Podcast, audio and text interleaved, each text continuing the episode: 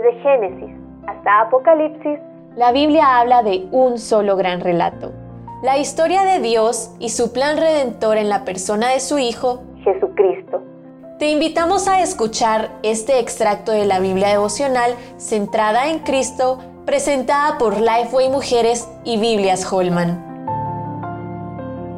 Transmitiendo la fe a la siguiente generación. Deuteronomio 6.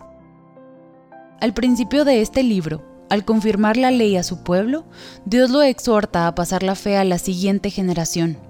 Todas, ya sea que seamos madres o no, tenemos una responsabilidad similar de enseñar a los más jóvenes que sigan a Dios. Sin embargo, si empujamos a otros a la obediencia, pero no tenemos una comprensión correcta de lo que esto significa, podemos solo animar al legalismo y a un compromiso sin fundamento. Aprendemos en Deuteronomio sobre varias cosas que nos encaminan hacia la obediencia correcta. En primer lugar, una comprensión correcta de quién es Dios. Para el pueblo de Israel, la certeza de seguir al Dios verdadero mientras estaba rodeado de naciones paganas promovería un sentido de confianza y seguridad. Segundo, vemos que el temor de Dios es necesario para obedecer.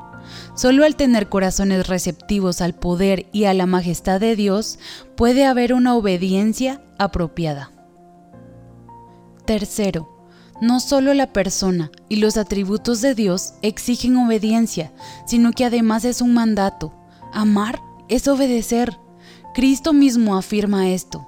Amar al Señor de manera incondicional y obedecer sus mandamientos implica ejercer fe, la cual, en este caso, debía permear cada aspecto de la vida de los israelitas, su corazón, su mente y su alma.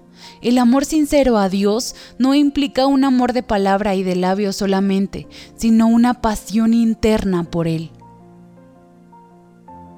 Por último, recordar es también vital para obedecer. Israel debía recordar el éxodo de Egipto y las promesas que Dios había hecho a los patriarcas. Al recordar el poder, la fuerza y el cuidado que Dios les había mostrado, Israel podría enseñar a la siguiente generación quién era Dios y de esta manera quién sería Él para ellos en sus vidas.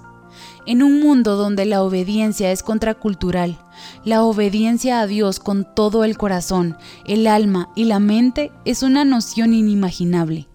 Hoy, donde el relativismo impera, tú haces lo que quieres, todo es opcional, todo se trata de elecciones.